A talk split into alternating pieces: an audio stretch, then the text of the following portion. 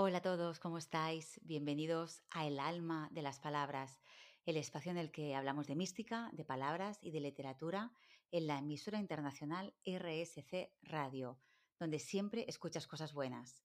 Os habla Esther Cañadas Cano, periodista, divulgadora y escritora, y lo hago desde Barcelona, desde España.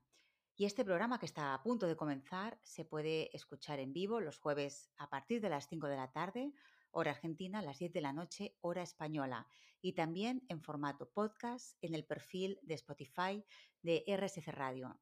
En este perfil encontrarás este programa en unas horas, como también todos los anteriores que te animo a escuchar si te apetece. También eh, os invito a visitar mi perfil de Instagram, Esther Canadascano, donde cada semana comparto diferentes reflexiones sobre mística. Y ahora sí, damos comienzo al programa de hoy en el que hablaremos sobre el miedo desde el punto de vista de la mística. El miedo es una energía que nos paraliza, que nos inmoviliza y es un verdadero obstáculo en todos los sentidos. Por ese mismo motivo es un recurso antiquísimo para tenernos sometidos desde el poder, desde el poder establecido, también desde mm, nuestros propios semejantes o nosotros mismos. Nos vemos a veces eh, sometidos por nosotros mismos por el miedo. El miedo nos aprisiona, de ahí que su contrario no sea el valor, el coraje, sino la libertad. Cuando perdemos el miedo, nos damos permiso para hacer algo, para disfrutar, para ser lo que realmente somos, porque nos liberamos y retomamos, reconquistamos nuestra esencia, volvemos a ella. ¿Y a qué tenemos miedo? Trascendentalmente a muchas cosas, a lo desconocido, a la muerte, a la libertad, a asumir lo que somos, a conocernos, a ser fieles a nosotros mismos. Pero antes de proseguir, nos vamos a detener en el diccionario etimológico para saber qué esconde la palabra miedo. Etimológicamente, la palabra miedo procede del latín metus, significa temor, una palabra que encontramos en exclusiva en el portugués, que es eh, medo, y en el castellano, porque en el resto de las lenguas romances este concepto lo toman, lo expresan a partir de la voz latina pavor, de ahí en italiano paura, en francés peur o en catalán po. De aquí deriva la voz medroso, que era la forma en que antiguamente se definía al que sentía miedo, es decir, al, al miedoso. Y aquí deriva también amedrentar, que es meter miedo a alguien. En griego, el miedo se expresa con la palabra phobos, de aquí deriva nuestra palabra fobia, pánico, del latín panicus, que también lo toma del griego panicos, terror, del latín terror, cobardía, del francés coeur, y pavor, del latín pavor o temor, del latín timor. Son algunas palabras sinónimas que cada una de ellas aporta un matiz diferente. En la RAE, en, el diccionario de la Real Academia de la Lengua, se dice que miedo es angustia por un riesgo o daño real o imaginario, recelo o aprensión que alguien tiene de que le suceda algo contrario a lo que desea.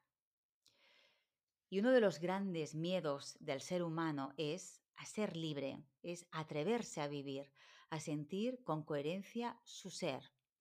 De ahí que Jacques Gallot, un obispo expulsado de la iglesia, dijese, tenemos miedo de ser libres y cuando somos libres damos miedo. No hay nada que cause más miedo que alguien que vive en libertad. ¿Y por qué? Nos podemos preguntar. ¿Qué tiene la libertad que atemoriza, que amedranta? Pues simplemente que no está sometido a nada, a ningún control, que escandaliza porque no sigue las normas sociales, sobre todo las más injustas, porque rompiendo la norma pone en evidencia la mediocridad, la bajeza moral, la injusticia y la incoherencia. Ese fue el motivo por el que Jesús de Nazaret es condenado, torturado y asesinado, porque no soportaron que alguien fuera tan libre que no tuviera miedo a nada, porque no tenía nada que temer. Sobre este episodio, Meloni interpreta que toda norma trata de poner cauce al comportamiento humano para hacer viable la vida en comunidad.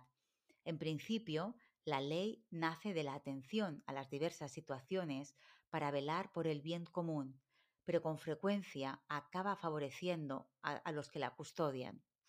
Entonces, ciega y muda, se convierte en una usurpación. La autoridad que el pueblo reconocía en Jesús procedía de la referencia incesante a las personas en un nombre, en nombre de un Dios que quería que cada uno creciera desde la profundidad de sí mismo, con y hacia los demás. Su libertad ante la ley, la ley de los judíos, acabará costándole la vida. El orden establecido no pudo soportar la desautorización que suponía para ellos este escuchar a cada uno. El comportamiento de Jesús plantea algo fundamental a toda religión y a toda sociedad. ¿Dónde se funda la legitimidad de las normas colectivas? ¿Dónde acaba la libertad y comienza la arbitrariedad?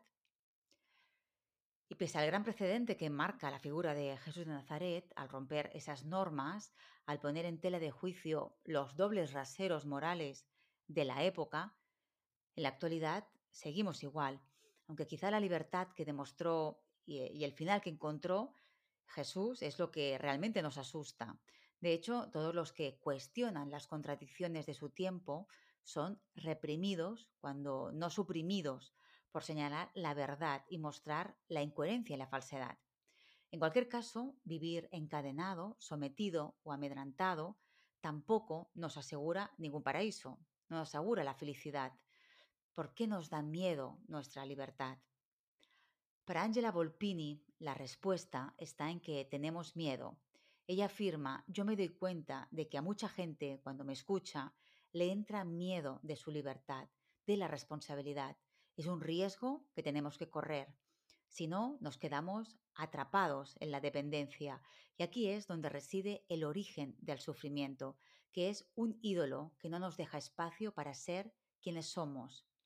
Las personas buscan la libertad, pero tienen miedo. Buscan ser ellas mismas, pero tienen miedo de la responsabilidad que ello les supone. Siempre quieren tener un padre o una madre que les proteja. Parece que no tengan suficiente confianza en sí mismas.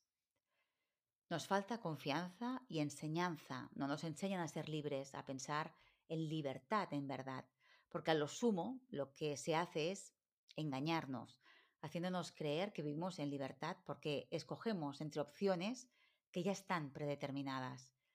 Y a quien debemos obedecer para ser libres, aunque sea una paradoja, es a nosotros mismos. La libertad se alcanza tras un proceso de autoconocimiento, de búsqueda interior. No es algo aleatorio ni caprichoso, no responde a decisiones banales de hacer lo que cada uno quiere. Si fuera así, no nos asustaría tanto, nos da miedo asumirnos, enfrentarnos a nuestra verdad más profunda y trascendental. Y para ello tenemos que establecer una relación con la divinidad. Este autoconocimiento pasa por reconocer y conocer nuestra naturaleza sagrada. Y la relación con la divinidad ha sido siempre mediatizada, se ha utilizado para someter mediante el miedo. Liberarnos del miedo es necesario para conectar con lo que somos, para conocernos y para transformarnos espiritualmente.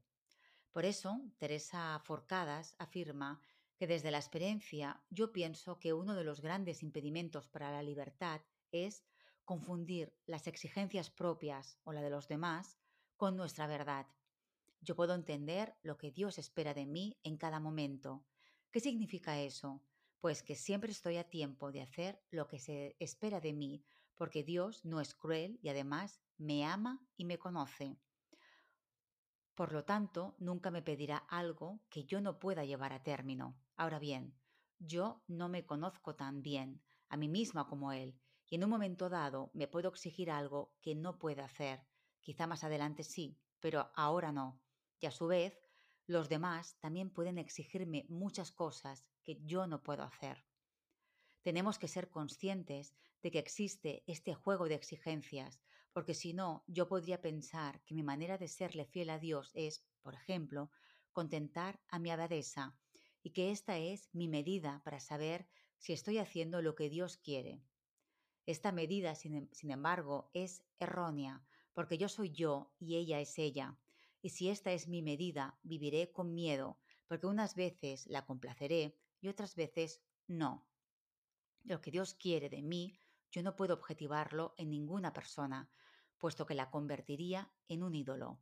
Y tampoco debería interpretar la crítica externa como una infidelidad al proyecto de Dios en mí. A muchos santos, como Santa Teresa o San Francisco, les ha ocurrido que han sufrido una cierta incomprensión, porque existe esa tendencia a la repetición, y cuando alguien se sale de esa norma, crea problemas y tensiones. Que surjan problemas no nos confirma que vayamos por el buen camino, del mismo modo que si no surgen, no significa que vayamos por el camino equivocado. Esta incertidumbre forma parte de la vida y yo no puedo juzgar a nadie. El juicio final, íntimo y profundo, está en manos de Dios y ya está anunciado que va a haber muchas sorpresas. Lo que propone Forcadas es una relación íntima y sincera, es decir, sin intermediarios y en la que nos vamos despojando de los condicionamientos mentales, culturales y sociales que nada tienen que ver con la espiritualidad. Empezamos a tomar nuestra libertad con nuestra madurez espiritual, es decir, cuando dejamos atrás los bastones que nos hacen más seguro el caminar y comenzamos a caminar por nosotros mismos, con nuestras fórmulas, con nuestras intuiciones. Los bastones hacen menos arriesgado el proceso, por tanto, nos atan, nos sujetan, no a ningún lado, solo al miedo. Estábamos hablando de cómo para Teresa Forcadas debemos atrevernos a entablar una relación directa, e íntima con la divinidad para conocernos a través de ella y también conocer a la divinidad a través de nosotros. Así es como creamos nuestro propio camino, porque nada se repite. No podemos acogernos a fórmulas preestablecidas, porque no tienen por qué funcionarnos a nosotros. El miedo es un gran impedimento porque no hay margen para el avance, incluso para el error. El miedo nos impide comprendernos. El miedo nos impide asumir riesgos. Y Forcades eh, prosigue. La transformación forma parte de la vida en el espacio y el tiempo, y no podemos negarnos a ella porque todo tiene un sentido. En el núcleo de lo que significa existir en el mundo tal y como lo conocemos, existe una dinámica de muerte y resurrección. Morimos y volvemos a nacer constantemente. Podemos vivir esta dinámica con miedo y entonces la muerte tiene su aguijón clavado en nosotros, pero ello no va a ahorrarnos el dolor ni la transformación. Forcadas nos habla de una transformación espiritual a través de nuestro cuerpo, en un espacio y un tiempo. Eso es lo que somos. Somos un espíritu encarnado que se rige por las coordenadas del espacio y del tiempo. Eso es lo que nos diferencia de la divinidad. Y tenemos que asumirlo porque no podemos escapar de, esta realidad. Y eso supone que cada día morimos y renacemos, es decir, que nos transformamos y dejamos de ser en parte lo que éramos. Y si lo vivimos desde el miedo, tampoco vamos a conseguir frenar este proceso en el que participamos, aunque no queramos porque formamos parte de la vida. Y luego añade Forcadas. El miedo no forma parte de nosotros porque nos hace daño, pero existe. Tenemos miedo de que nos quiten lo que nos pertenece. Nos da miedo que la transformación sea una pérdida y no una ganancia, aunque eso no es cierto. El que encuentre su vida la perderá y el que pierda su vida por mí la encontrará, se dice en el Evangelio de Mateos. Este es el reto que tenemos que vivir día a día. Con estas palabras forcadas equipara el miedo al mal, en el sentido de que existe, aunque no forme parte de nosotros. Somos seres escasos, parafraseando a Meloni, porque vemos en el riesgo siempre una pérdida. Nos aferramos a lo que tenemos porque creemos que no volveremos a tener más. Vivimos en la carencia y no en la abundancia. La divinidad da gratuitamente todo el tiempo, constantemente, aún sin que lo sepamos ni lo merezcamos. No tenemos nada que perder y sí todo por ganar. Sobre nuestra mentalidad limitante, Raymond Panícar afirmaba que hay que apresurarse a desembarazarse de lo que se teme perder, porque este mismo temor es un signo de la carencia de valor de aquello cuya pérdida se teme. La vida, que puede perderse, no es la vida en mayúsculas. Tampoco la existencia que puede perderse es verdadera existencia.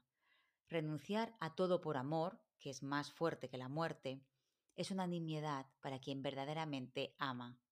El verdadero ascetismo comienza con la supresión del miedo a perder aquello que puede perderse. El asceta no tiene miedo. Lo que nos dice es que sopesemos con una mirada de largo alcance, a largo plazo, para poder comprender qué es trascendente y qué no. Porque la vida en minúsculas, que puede perderse, no es la vida en mayúsculas. Lo que podemos perder es irrisorio, insignificante, con todo lo que ganamos, que es, además, para siempre. Y solo podemos ganar cuando perdemos el miedo a perder, porque el miedo ya es en sí una pérdida. La primera ganancia es perder el miedo porque desterramos la carencia, la limitación, la esclavitud. Nadie dijo que reconquistar nuestra libertad fuese fácil, pero sí que vale la pena para poder vivir en plenitud la vida en mayúsculas. Y prosigue Panikar. Esta experiencia del tiempo es esencial para una espiritualidad cosmoteándrica y es un concepto que, funda eh, Panikar, cosmos, teo, andros, es decir, universo, Dios, hombre. Formamos parte de, de estos tres elementos. Es esta espiritualidad que engloba estas tres partes. El hombre es tiempo en cuanto es vida, pero no es el propietario de su tiempo, como tampoco es el dueño de su propia vida. El hombre vive en la vida, participa de la vida y la vida, como dicen los Veda, no muere, porque sería una contradicción, como dice otro texto, dentro de la muerte está la vida. Quien experimenta la vida en mayúsculas no tiene miedo de la muerte, solamente el individuo muere. La espiritualidad cosmoteántrica es profundamente personal, como personales son las relaciones intratrinitarias, pero no es individualista. Es una espiritualidad madura que ha eliminado el ego, el ahamkara, el egoísmo. El tiempo no nos es extrínseco. Perder el tiempo sería perder el ser.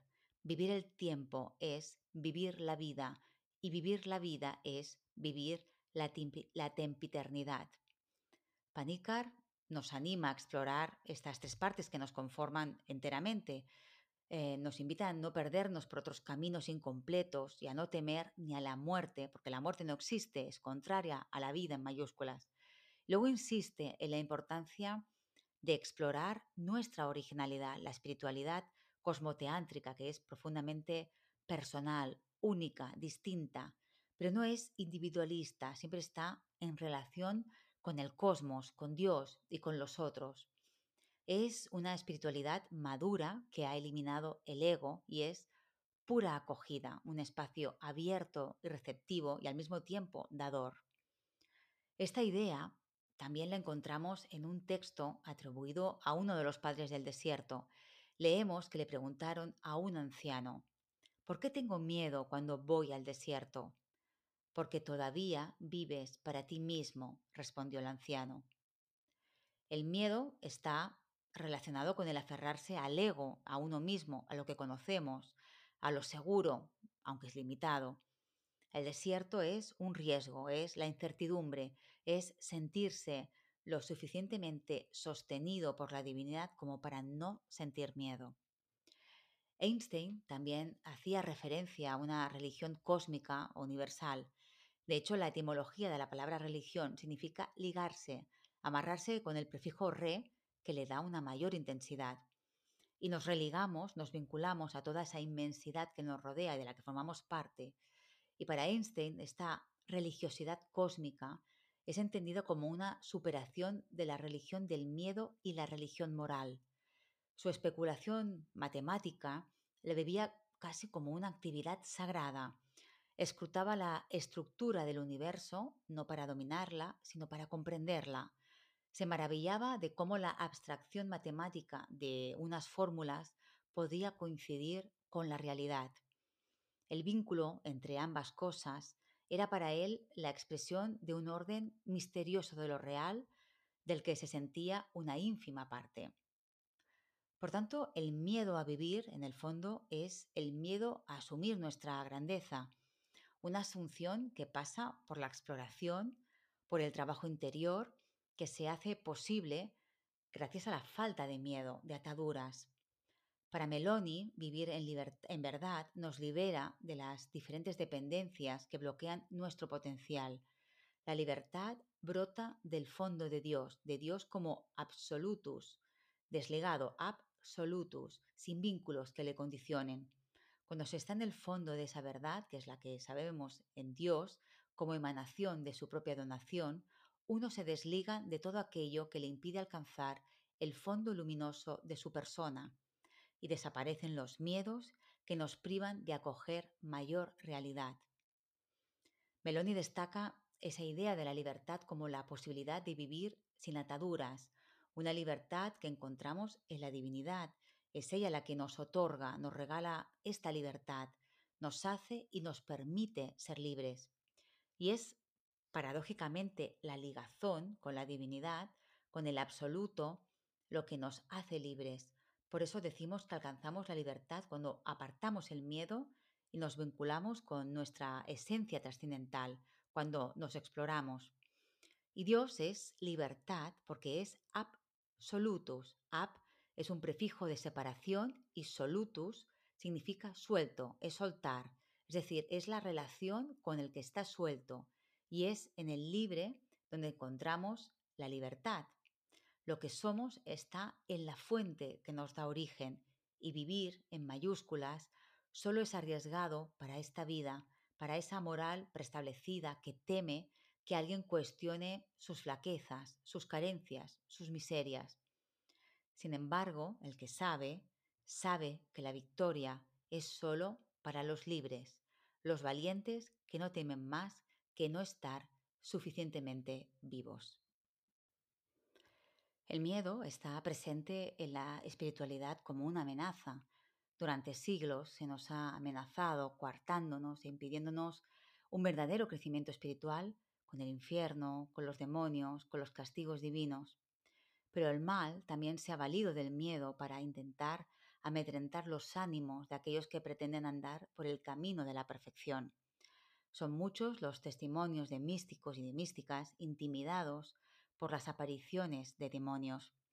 Una de ellas es eh, Teresa de Jesús, que pasó largas etapas en las que estas terribles visiones la turbaban.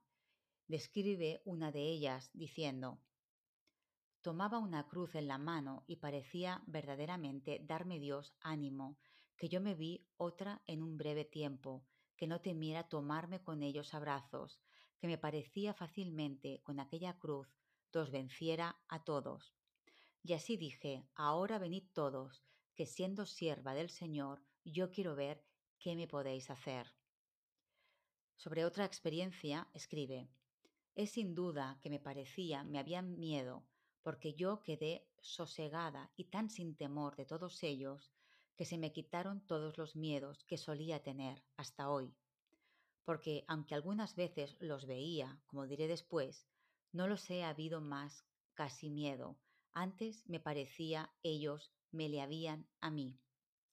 Y en otra, no entiendo estos miedos. Demonio, demonio. ¿A dónde podemos decir Dios, Dios? y hacerle temblar? Sí, que ya sabemos que no se puede menear si el Señor no lo permite. ¿Qué es esto? Es sin duda que tengo ya más miedo a los que tan grande le tienen al demonio que a él mismo, porque él no me puede hacer nada y es otros, en especial si son confesores, inquietan mucho. Y he pasado algunos años de tan gran trabajo que ahora me espanta, me espanto como lo he podido sufrir. Bendito sea el Señor, que tan de veras me ha ayudado. Lo que nos explica el testimonio de Teresa es que el que amenaza, el que pretende atemorizarnos, es un, miedoso que el único atrevimiento que se permite es darnos miedo para someternos, para atarnos. Teme nuestro movimiento, nuestro avance espiritual, nuestra desatadura, que es nuestra libertad. Y cuando se le muestra la verdad en mayúsculas, cuando su arma terrorífica no causa el efecto que espera, sale despavorido. El mal se alimenta de nuestro miedo. El mal es contrario a la vida y no se nutre de ella, le es imposible. Entonces recurre a temorizarnos. Mediante el miedo le entregamos un poder que no tiene, el nuestro. ¿Cómo cedemos nuestro poder al mal cuando tenemos miedo? Se explica en varios capítulos de mi novela mística, Mi cuerpo es el desierto. En uno de estos capítulos, la protagonista tiene un sueño recurrente con un león que la amenaza. Sin embargo, cuando la protagonista se da cuenta de cómo actúa el mal, lo desarticula y leemos. Yo ya no te veo, león, pero tú no puedes olvidarme. ¿Qué daño te he hecho yo por ser libre que no me perdonas? ¿Qué tengo que solo deseas atemorizarme para que me quede inmóvil y no vuele alto? Mírame, únicamente puedes mirarme, porque cuando alzo el vuelo ni siquiera te recuerdo. Yo ando ya en otros mundos, pero tú estás atado a esa voluntad de molestarme, de alterar mis posibilidades de vuelo, pero ya ves, no debo cruzar calles ni atajar caminos para esquivarte, solo debo elevarme hasta mirarte desde arriba, para ver en tus ojos que estás entre enrabiado y defraudado, porque tu condición te ata y la mía me libera. No vengas a enturbiar mi sueño. Cuando llegues, quizá me haya ido, y no tendrás lugar en el que fijar tus ojos. Qué tristeza la tuya, que sin el miedo de nadie no tienes ni razones, ni motivos, ni alimento. Tú solamente comes las vísceras del espanto de otros, y tu única esperanza es que alguien te regale un poco de aliento pestilente cuando sufre porque le aterras. Vete, ya sabes que no volverás. Me he apoderado de todos mis sueños. En este texto podemos entrever por qué la libertad da miedo en relación a la frase de Jacques Gallot que he citado anteriormente. El que es libre es poderoso, el que no teme es dueño de sí mismo y ha tomado todo su poder. Y eso es lo que aterroriza. Juliana de Norwich también describe en sus visiones cómo el miedo es una limitación, una autolimitación, porque somos nosotros los que decidimos si estamos atemorizados o no encontramos en un texto de Juliana. Todavía persiste un miedo que nos entorpece, ya que nos miramos a nosotros mismos y los pecados cometidos en el pasado, y algunos de nosotros, los pecados de cada día, no mantenemos nuestra promesa ni la pureza que Dios ha establecido en nosotros, y con frecuencia caemos en tanta miseria que avergüenza decirlo. Percibir esto nos abruma y nos deprime de tal forma que apenas podemos encontrar ningún consuelo. A veces tomamos ese miedo por humildad, pero es una ceguera y una debilidad reprensibles. No sabemos cómo despreciarlo, como haríamos con cualquier otro pecado que reconocemos. Eso se debe a la falta de verdadero juicio y es contrario a la verdad. Con estas palabras lo que nos dice es que en ocasiones nos autolimitamos, nos automutilamos, cuando pensamos que hemos hecho algo mal, cuando nos fustigamos demasiado con los errores porque nos quedamos anclados, atados ahí. Y esto nos recuerda una de las palabras de Forcadas cuando hace referencia a qué creemos que espera de Dios, de, de nosotros, lo que nos han contado, lo que nos han dicho que tiene que ser o lo que hemos comprendido nosotros por nosotros mismos. Y entendemos ese miedo a Dios cuando debería ser respeto, como que asumimos nuestros errores. No obstante, lo que hacemos es continuar estancados. Despreciamos, despreciarnos no es la verdadera humildad, sino que es asumir que somos imperfectos y pese a no conformarnos con esa imperfección, buscamos la verdad en nosotros, observamos, analizamos, porque conocernos es el mejor camino para poder corregirnos, para perfeccionarnos. En otro texto, Juliana escribe, su deseo se había cumplido en la experiencia del dolor y el sufrimiento, su enfermedad, con la percepción de los límites de la vida. Ahí se liberó del miedo gracias a la revelación recibida en la visión. No obstante el pecado, no obstante el dolor y el sufrimiento del mundo, todo acabará bien, dice Juliana. Juliana nos habla de ganancia, de esperanza, la que encontramos cuando no hay miedo, cuando no hay temor, porque pese a todo, el resultado final siempre es una victoria para nosotros. En otro texto narra cómo a través de una visión se le revela algo que va a suceder. Dice, cuando vi cómo continuaba la revelación, comprendí que se revelaba un gran acontecimiento que iba a suceder y que Dios revelaba lo que Él mismo hacía. Esta obra tiene las propiedades ya descritas. Todo esto me lo mostró bienaventuradamente, queriendo que yo lo aceptara con sabiduría, fe y confianza. Pero lo que esta obra será se mantuvo en secreto para mí. Y en esto vi que Él no quiere que tengamos miedo de conocer lo que nos revela. Lo revela porque quiere que lo conozcamos y quiere que mediante ese conocimiento le amemos y nos deleitemos en Él y en Él nos regocijemos eternamente. Por el gran amor que nos tiene, nos revela todo lo que en este tiempo es para gloria suya y beneficio nuestro. Es decir, la divinidad no desea atemorizarnos, no desea que le tengamos miedo. Eso es contrario a Él, a la vida.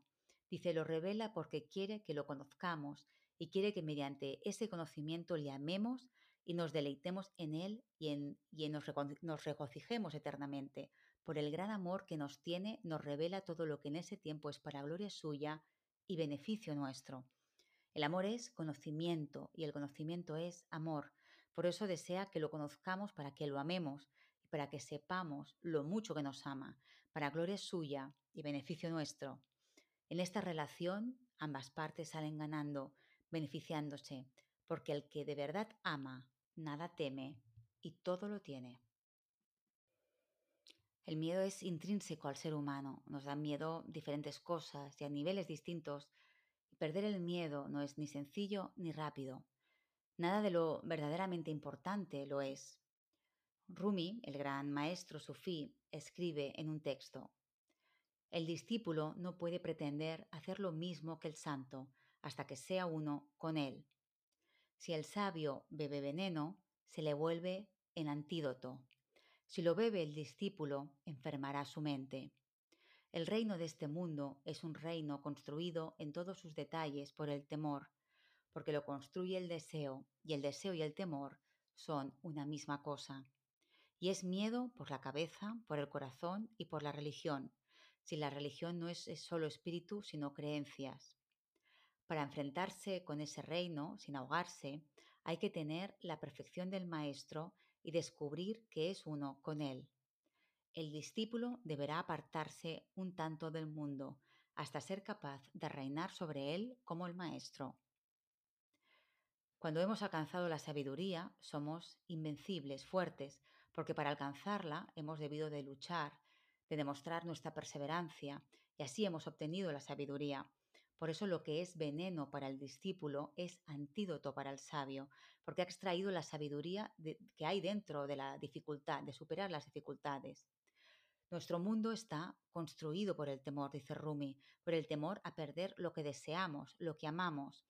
Y es un miedo que atraviesa todos nuestros cuerpos, el mental, el emocional y el espiritual, sobre todo si la religión la entendemos no como la libertad de ligarnos a lo sagrado, sino solo como un compendio de normas morales. Para enfrentarse al miedo venciendo, hay que tener la perfección del Maestro, la sabiduría y saber que somos uno con Él, que estamos unidos a la divinidad y para unirse a Él deberá separarse del mundo para ahondar en sí mismo y en las cosas. En otro texto escribe Rumi, no te reserves nada para ti en el camino a Él. Camina en compañía del león, que es el símbolo de la divinidad en este caso. No te faltarán las presas. Será una compañía desigual, el león y tu miserable yo, pero no te reserves para ti ninguna pieza que puedas cazar. Entrega todas tus piezas al león, quien habiendo emprendido el camino de la muerte a sí mismo para poder llegar al final del hilo, se reserva para sí algo de lo que sus acciones, pensamientos y pensamientos pueden cazar por miedo a la inanición, tiene un bajo concepto de Dios. Esperar algo de Dios es Empequeñecerle es hacerle a nuestra medida. Quien así actúa dice querer morir, pero su afirmación es hipócrita, porque su corazón no quiere morir. No le ocultes ninguna caza al león, porque te la arrebatará. Nada escapa jamás de las zarpas del león.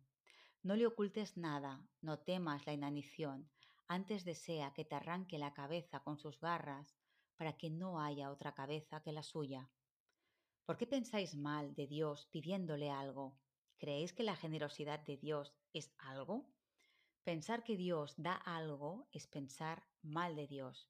Él no da nada porque cuando da, lo da todo. Se da Él y Él es vacío. Dice Rumi que la riqueza es como la sonrisa de Dios, pero no te fíes de esa sonrisa porque puede inducirte a poner de nuevo los pies en ti mismo. La pobreza es mejor para ti porque te quita la tierra bajo los pies. Este texto nos habla del miedo a la carencia, nos muestra como seres escasos que se aferran a las pocas cosas que tienen por la falta de confianza, de esperanza, de ser regados con más bienes. Esta visión carente la extrapolamos a Dios, reduciéndolo así a nuestro minúsculo tamaño. Es una visión pobre porque no comprende su grandeza y sobre todo su generosidad constante con nosotros. Y en otro texto dice, ¿por qué el miedo a la pérdida te frena en los asuntos de la fe? ¿No ves lo bien pagados que están todos los santos y profetas? ¿No has visto cuántas minas de oro puro se han abierto ante ellos al frecuentar los bazares del alma? Como decía Forcadas, tenemos miedo a perder en la transformación, como si lo que dejamos atrás, todo aquello que, de lo que nos desprendemos, fuera más valioso que lo que vamos a ganar. Simplemente es que aquello que dejamos atrás lo conocemos y por eso nos aferramos con esa falsa sensación de seguridad. Así que una mirada escasa limita nuestros beneficios. Y esta carencia está relacionada con el miedo a nosotros mismos, a asumir y a responsabilizarnos de nuestra grandeza. Nos da miedo nuestra adultez espiritual, tomar las riendas de nuestra trascendencia, que es iniciar un camino desconocido, hecho por nosotros mismos, sin más brújula que el deseo de ser y el amor.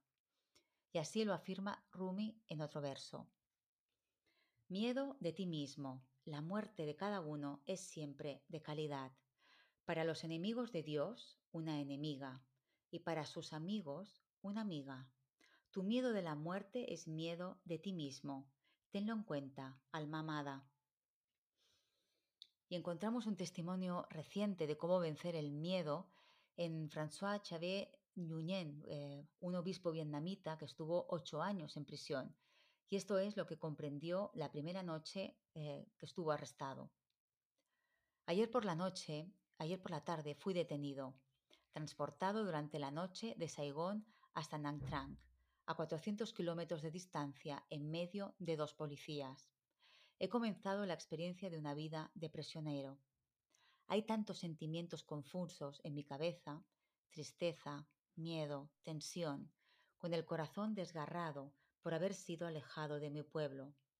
Pero en este mar de extrema amargura me siento más libre que nunca. De camino a la cautividad he orado. Tú eres mi Dios y mi todo.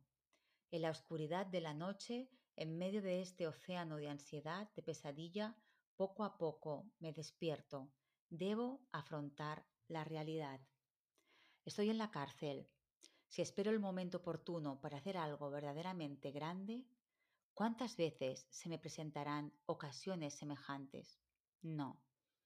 Debo aprovechar las ocasiones que se presentan cada día para realizar acciones ordinarias de manera extraordinaria. No esperaré. Vivo el momento presente colmándolo de amor. La línea recta está formada por millones de puntos unidos entre sí. También mi vida está integrada por millones de segundos y de minutos unidos entre sí. Dispongo perfectamente cada punto y mi línea será recta. Vivo con perfección cada minuto y mi vida será santa.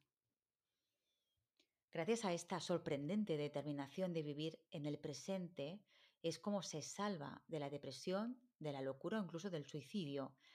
Lo que consiguió fue que durante ocho años, cada instante, se convirtiese en un umbral, en un portal para transformar ese tiempo de prisión en un retiro, para convertir su celda de prisionero en una celda de ermitaño, en una oportunidad para trascender, para vencerse a sí mismo. Él sí que supo convertir el veneno en antídoto.